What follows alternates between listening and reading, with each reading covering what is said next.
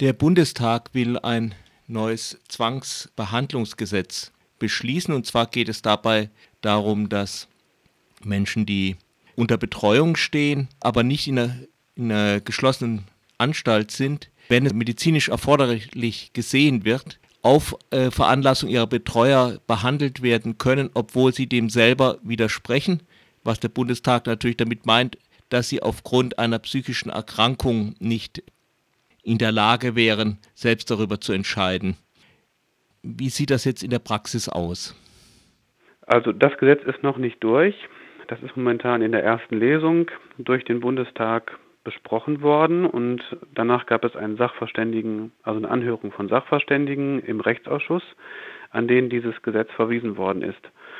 Und das Gesetz ist noch nicht beschlossen und von daher wissen wir nicht genau, wie das in der Praxis aussehen wird. Es ist auch schwer vorstellbar, dass, ähm, wie man das genau machen möchte. Aber man senkt mit diesem Gesetz die Hürden einer Zwangsbehandlung jedenfalls deutlich herunter und das ist auf jeden Fall völlig klar. Also, wenn ich recht orientiert bin, wird da ein, ein Fall zitiert, dass eine Frau verweigert hat, dass man ihr die Brust abnimmt, obwohl ihre Betreuerin meinte, das ist notwendig. Daraufhin ist dann die Frau an Krebs auch gestorben. Also schon unter Umständen sehr heftige Fälle auch. Naja, also die Menschen, die sich im Krankenhaus befinden, sind in der Regel immer auf irgendeine Art und Weise schutzbedürftig, sonst wären sie nicht dort. Natürlich hat man im Krankenhaus viel mehr Menschen, die schwer krank sind, als ähm, man das im normalen Umfeld gewohnt ist. Und man weiß natürlich jetzt nicht, wenn diese Frau schon, um die es jetzt beim Anlassfall geht, bei diesem Urteil, wenn diese Frau schon alt und krank gewesen ist und hatte auch noch einige andere schwerwiegende Krankheiten neben diesem zufällig entdeckten Brustkrebs, dann hat die vielleicht auch zu Recht gesagt, ich bin an meinem Lebensende, ich bin mhm. einfach schon sterbenskrank und ich möchte jetzt nicht noch, dass man mir die Brust abnimmt, sondern ich möchte vielleicht einfach die letzte Zeit in Ruhe sterben. Das ist das Selbstbestimmungsrecht, was man hat als, als Mensch mit Krankheit, dass man sagen kann, ich möchte das jetzt aber auch nicht mehr haben. So, und ähm, wenn wir dieses Gesetz haben, was jetzt diese angebliche Schutzlücke schließt, dass nämlich diese Frau nicht weglaufen wollte und es keinen Grund zur Unterbringung gab, und man jetzt sagt, wir können jetzt auch zwangsbehandeln, ohne dass es einen Grund zur Unterbringung gibt, dann führt das dazu, dass der Arzt, wenn er denn der Ansicht ist, dass das jetzt eine ähm, angebrachte Therapie ist, die er vorschlägt, das durchsetzen kann gegen den Willen des Betroffenen. Das ist bis jetzt nicht so, zumindest nicht bei körperlichen Erkrankungen. Und das soll aber in Zukunft so sein. Der Mensch besteht ja irgendwie untrennbar aus Körper und Person. Da wird also die Funktionserhaltung des Körpers, so wie es der Arzt sieht, eigentlich über das Persönlichkeitsrecht gesetzt. Das wäre so. Man würde die Vernunfthoheit oder die ärztliche Hoheit über das Selbstbestimmungsrecht des Menschen setzen. Das ist in der Psychiatrie mittlerweile ja schon eingepreist. Das ist ja schon klar. Da gibt es Zwangsbehandlung bei Menschen, die gegen ihren Willen untergebracht sind. Und äh, jetzt setzt man diese ärztliche äh, Hoheit aber auch noch über die Menschen, die nicht in der Psychiatrie sind, sondern die sich im normalen Krankenhaus befinden. Und das betrifft nicht nur, wie Sie jetzt eingangs sagten, die Menschen, die unter Betreuung stehen, sondern auch die Menschen, die unter Betreuung gestellt werden könnten.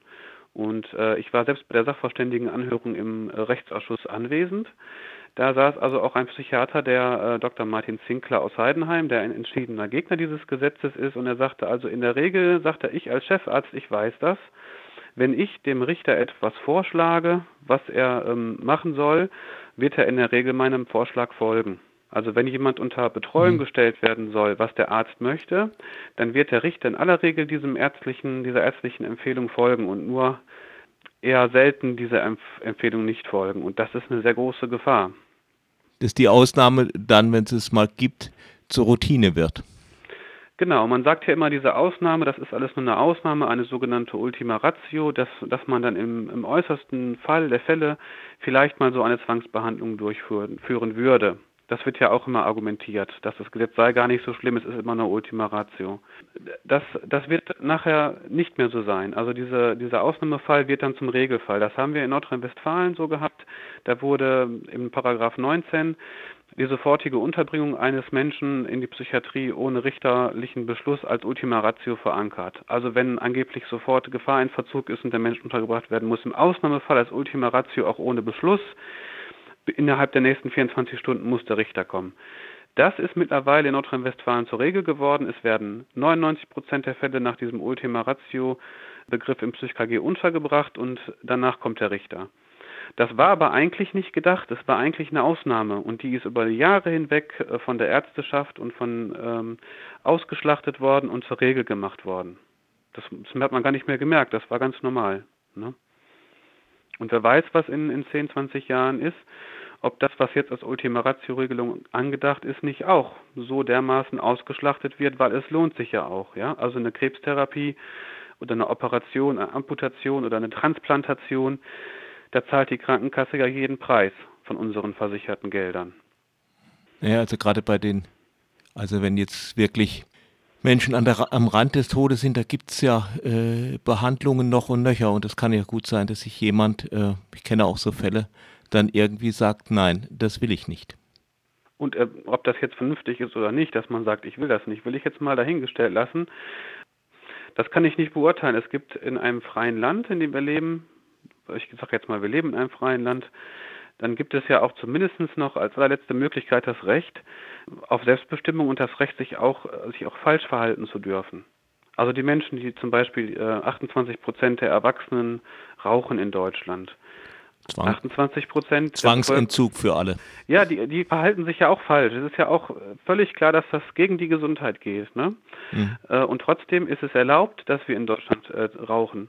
Warum auch nicht? Ja, das ist normal. Aber wir haben halt auch das Recht, uns für etwas zu entscheiden, was offensichtlich verkehrt ist.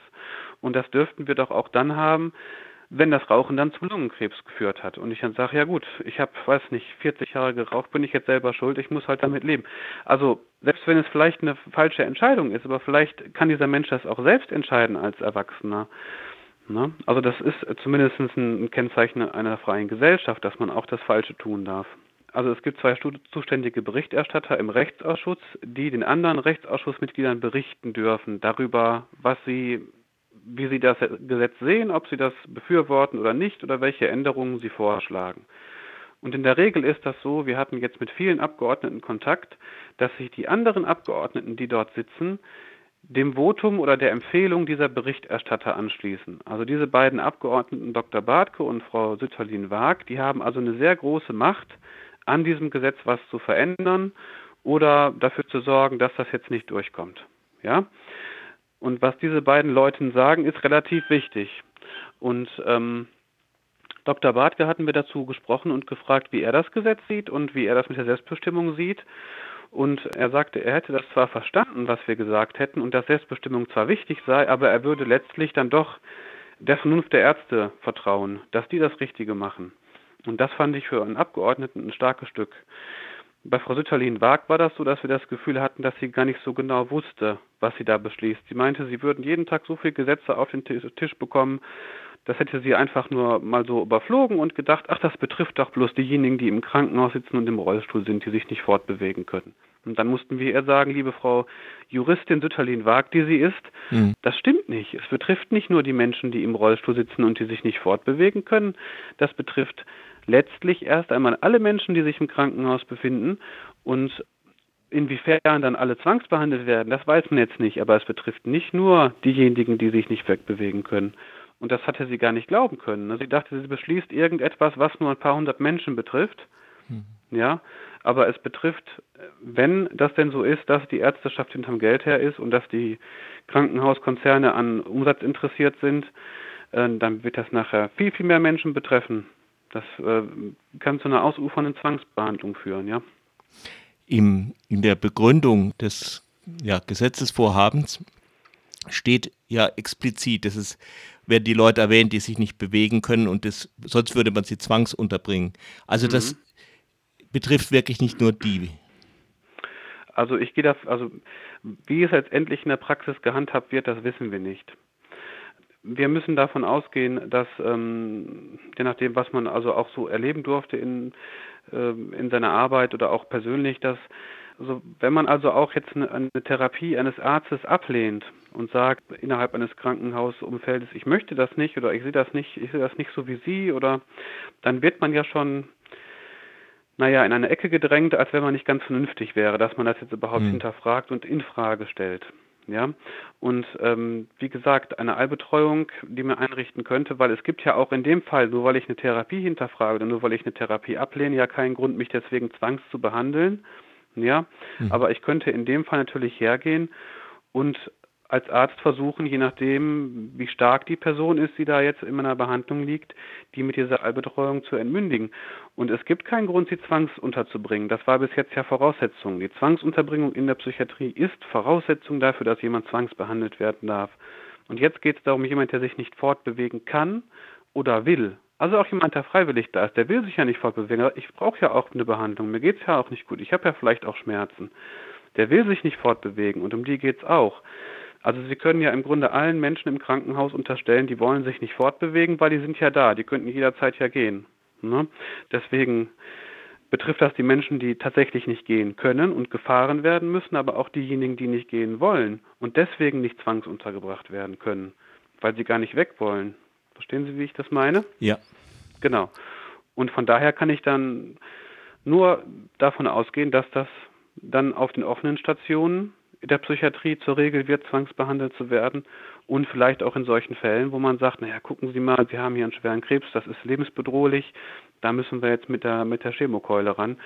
Und Sie werden dann vielleicht zu Ihrem Glück dazu gezwungen, wenn Sie das nicht wollen. Also das sehe ich so am Horizont aufscheinen und ich habe so das Gefühl, dass die Berichterstatter und die Abgeordneten, die damit zu tun haben, das offensichtlich noch vor ihrer Bundestagswahl durchbringen wollen trotz unseres Widerstandes eine sehr bedauerliche Geschichte, wenn das so kommt.